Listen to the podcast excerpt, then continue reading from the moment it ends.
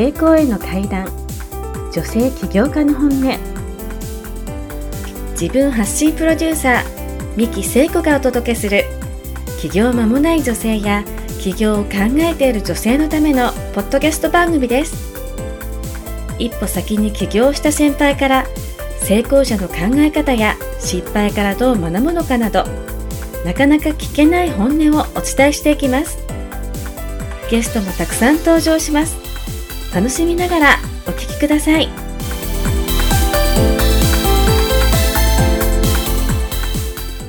こんにちは。真心ルネッサンス株式会社自分発信プロデューサーの三木聖子です。本日はお一人様ビジネスの先頭をかける女神たちと題して、お一人様ビジネスで活躍しているゲストをお迎えして、お一人様ビジネスを始めるステップやうまくいくコツを2週にわたってお送りいたします。今日はその1週目になります。えー今日のゲストさんは、えー実を言うと私と4年ぐらいのお付き合いをしている方です。年齢も近いですし、2人とも男の子がいるっていうことで、えープライベートでも仲良くしています。今日のゲストは、えーカデカル優子さんです。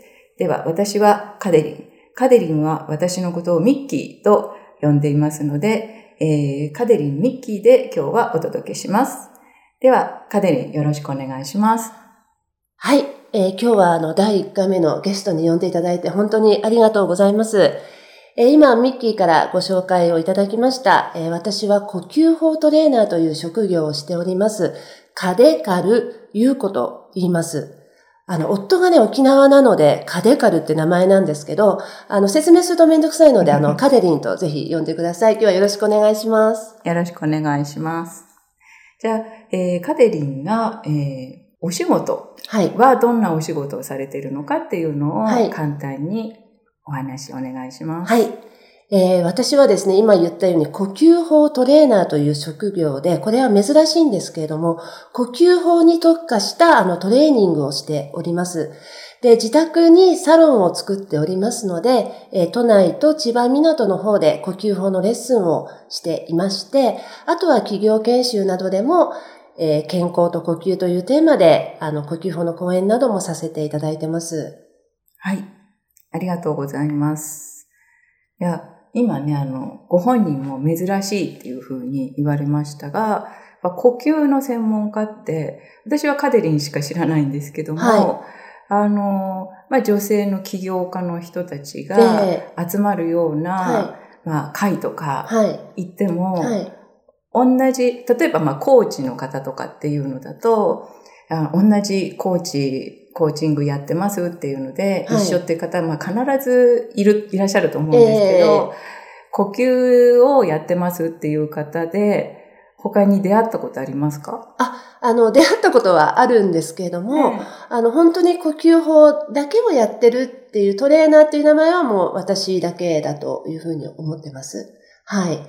あの、いろんな事業をやっていて呼吸もやってますよっていう方は、あの、ヨガの先生とか多いんですけれども、呼吸法だけを職業にしているのは本当に珍しいんじゃないかなって思います。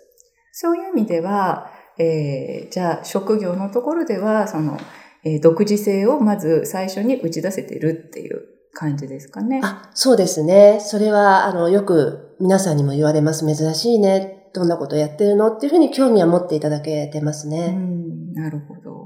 じゃあその、そもそも、その皆さんがこう、珍しいなと思うような呼吸のえー専門家になろうかなと思ったきっかけはどんなことだったんですか？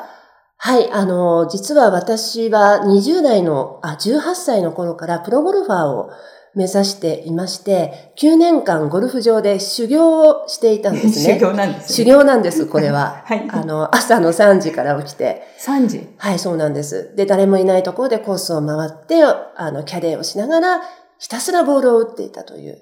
うんで、実は呼吸とゴルフ、または呼吸とスポーツってとても密接な関係があって、うんあの、女性の方でもね、今ゴルフって流行ってると思うんですけれども、自分の持ってる気持ちがボールに乗り移るんですよ。わかります？よく、あの、結局最終的にはゴルフは、まあ、精神的に強くないとなかなか、あの、上のにあの、なれないっていうふうに聞きますけどね。そうなんですね。なので、例えばですね、最後にあのカップに入れるのをパターと言うんですけども、はい、そこが一番あの、痺れるわけなんですよ。あ、やってる方は。やってる方は。うん、で、面白いんですけれども、うん、パターの時は実は息を止めた方が入るんですね。うん、で、スイングをするときは、息を吐きながら、スイングをした方がボールが飛ぶわけなんです。で、それはちょっと話すと長くなるんですけれども、呼吸っていうのは、息を吸ったり吐いたり止めたりする理由が自分で分かってくると、それを応用して自分の中の生活に取り入れることが実はできるんですよね。で、それを私は全く知らなかったので、すごく呼吸が乱れた状態で最後のプロテストに臨んでしまって、そして、あの、普段通りのプレーをすれば合格したはずなのに、うん、もう呼吸が乱れたことでスイングも乱れ、メンタルも乱れて、うん、結局たった1日で9年間頑張った全てを、プロテスト不合格ってことで失ってしまったという、うん、今でもトラウマになっている経験が実はあるんですよ。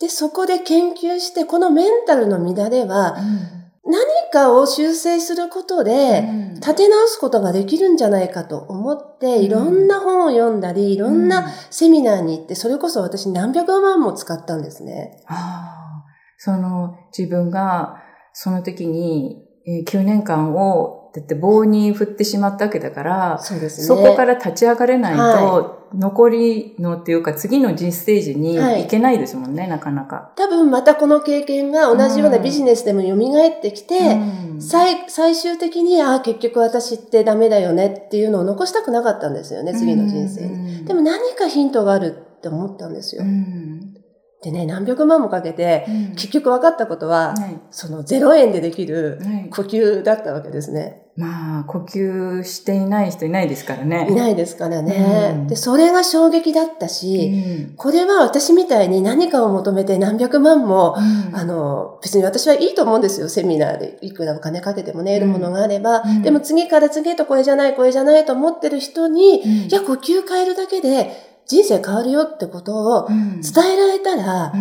どんなに私も助かるし、他の人も助けるって言い方はすごく大げさだけど、うん、何か私は救いになるんじゃないかなって、なんか思ったんですよね。うん、で、それを、でも呼吸でなんでそうやってメンタルが変わるのって、多分今聞いてる方もこれだけの説明じゃわかんないと思うんですよ。うん、で、それをやっぱり、あの、メソッド化して私は伝えたいっていうのが私の使命なので、うん、そのメソッド化したスクールを今運営してるっていう、そういう状況ですね。あ、じゃあ、えっ、ー、と、自分も学んで、はい、で、人に指導することができるようになる。はい、そうですね。っていうのを今やってるっていうことなんですね。はい、じゃあ、あの、これ今日は1週目なんですけども、はい、2週目の最後には実際に、はい、あの、お聞きになっている方にも、瞑想を体験してもらいたいなと思ってます、ね。そうですね。あの、あの、呼吸っていうのは後でもお伝えしますけれども、今すごい瞑想ブームなんですけど、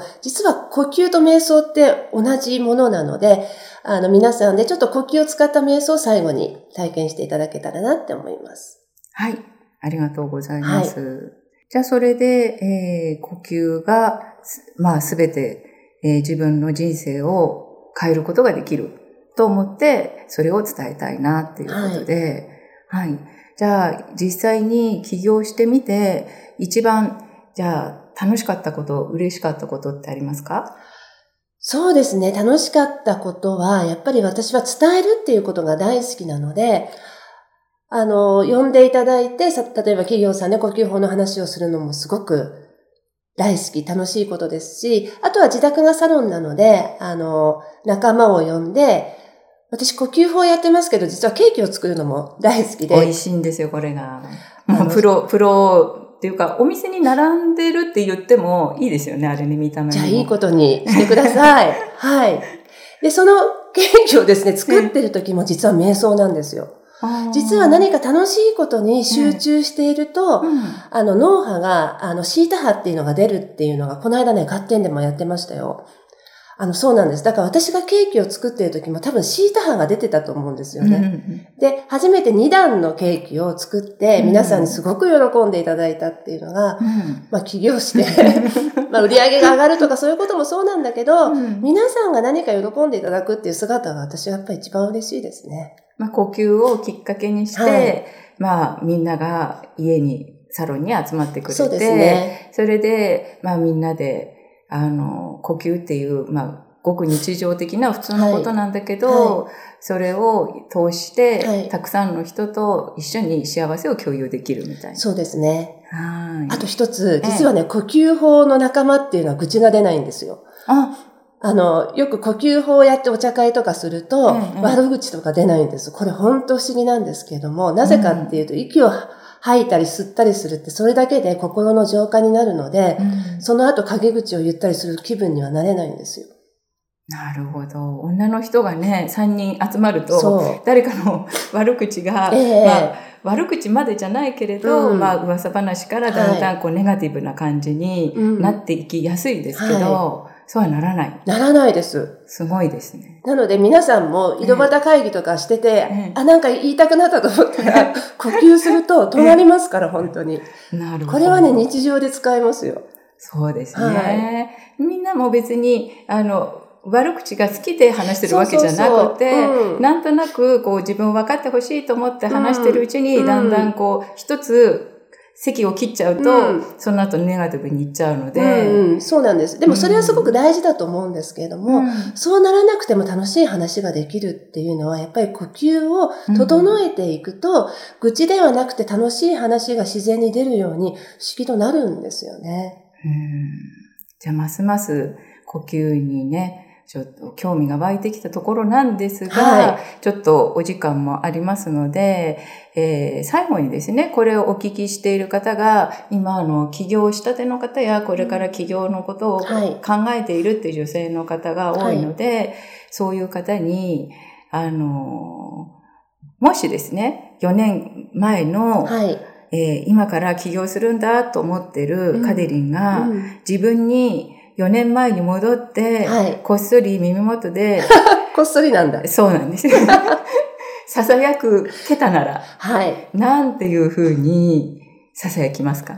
もうね、私決まってるんです、この一言は。えもう必ず、カデリンじゃなきゃダメ。カデリンの呼吸法がいいのっていう人が必ずいる。必ず一人は絶対いるから、他の人の方がすごいとかそういうことは思わないで、え。あなたを待ってる人が必ずいるから、それを信じてコツコツやって。こんな感じですかね。ああ。ということは、そういう風に、この後言われたという経験があるっていうことですね。そうですね。はい。うん、では、来週はそういうあたりもはい。えー深く聞いていきたいと思いますので、はい今週はこれでおしまいです。はい。どうもありがとうございました。また来週もよろしくお願いします。ありがとうございました。